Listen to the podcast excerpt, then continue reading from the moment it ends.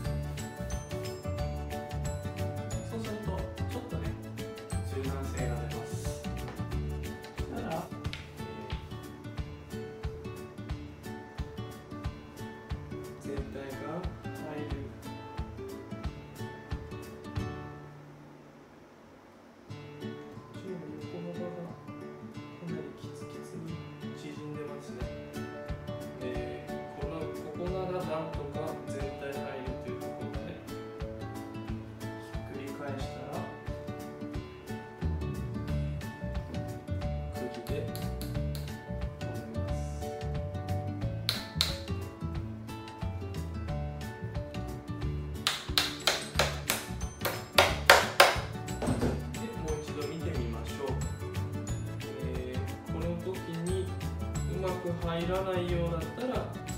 一旦釘を抜いて刺し直しますがこれで良さそうですのでこのまま釘を刺していきましょう。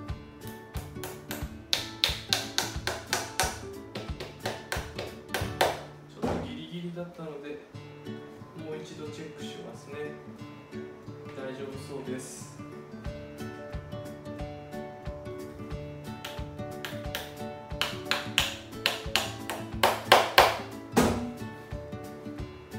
3箇所の場合はだいたいこの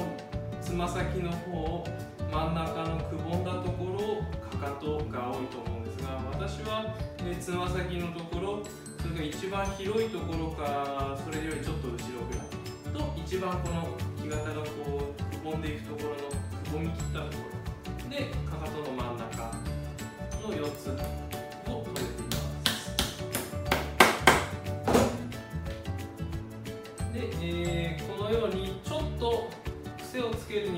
にはこのままだと出っ張ってるなっていうところだけ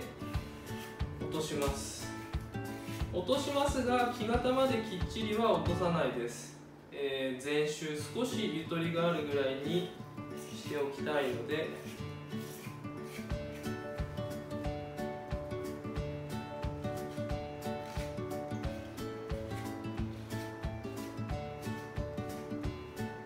まあちょこっと。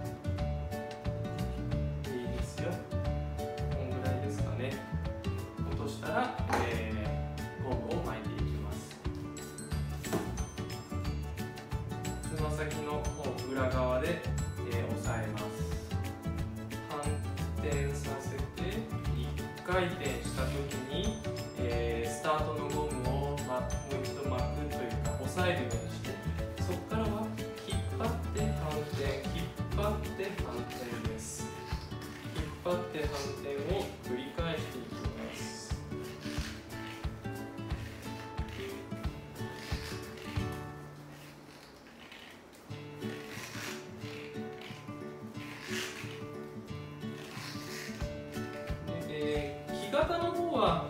こんな風にちょっと隙間が空いちゃっても大丈夫ですけれども皮の方は皮が見えないように、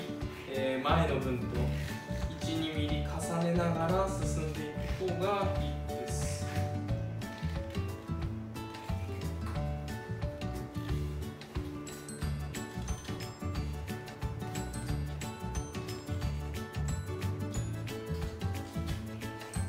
よーく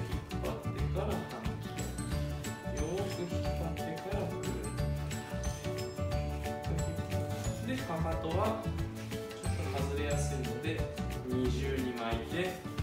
えー木型のこのくびれの強い部分外側に挟み込むようにして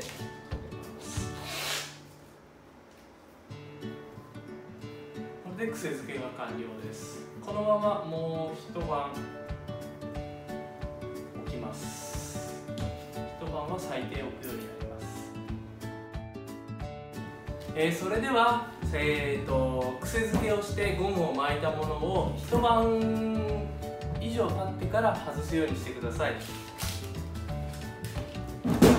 まあもうバーッと口のところを外せば、えー、バラバラバラっと取れていくような感じです。それで、えーと、実際これは癖付けをしてからすでに4日から5日経っているんですけれどもちりとゴムを巻いてあったおかげでおかげで、えー、まだ湿っています。ですから、えーと、水を濡らすのはそんなに多い量である必要はないんですね。この時あくまでも、まあ、両面さっとしっかり湿ったな表面が湿ったなっていう程度の水分をゴムを巻いて一晩二晩置くことで、えー、全体に水分が行き渡っているような状態です。そして癖付けができますのでその水分だけで癖付けができますので、えー、ゴムを外せばそれで大丈夫ということになります。で、えーと、じゃあ早速これを加工していくかというとそうではなくてですね、えー、ここからもう一段階縮みますので、えー、この状態でゴムを外してからもう一回乾燥させます。ですので季節によりますけれども1日から1日半できれば、えー、やった乾かした方がいいよということですね。うんと時間がなくてとかそんなのが、ま、かったるいよっていう場合には、えー、最初裁断をして表面の銀を描いたら、えー、その状態ですぐに癖付けをし少し濡らして癖付けをして、えー、翌日には切り回しに入っていくっていうことができますけれどもまあまあ、えーと、どのぐらい手間をかけるかっていうのはその方の作るスタンスによると思いますので一応今のところは、えー、手間を手間が一番かかってるんじゃないかなっていうふうな段取りをご紹介しています、えー、ここからまたさらに乾燥のため一晩二晩寝かします。で、えーと、その時に少し縮ませやすくするために上と下の釘を抜いておいてもいいです、えー、全部抜くとまた元の位置に戻すのがちょっと、えー、うまく戻んないとかっていうことがあると嫌ですけども、えーと前の方外しておくと少し縮みやすくなりますので、えーと、そのその縮み具合も個体差があります。すごく縮んで、えー、すごく縮む場合とそれからそんなに釘抜いたけど変わんなかったねっていうことはあります、あのー、最初の段階でかなりしっかりと濡らせ濡らして乾かすところで縮んでますのでここからの縮みはそれほど大きくないと思われます。ただあの最初の乾燥っていう工程を省いた場合あの裁断して銀を書いて、えー、今回はバケツの水にしっかりとつけて乾燥させましたけどあの工程を省いた場合にはここで、えー、ある程度縮むことが予想されますので、えー、それについてはきっちりとえつま先釘外して縮ませてあげた方がいいないいんではないかなというふうに思います。ではこのまま、えー、少し乾燥させます。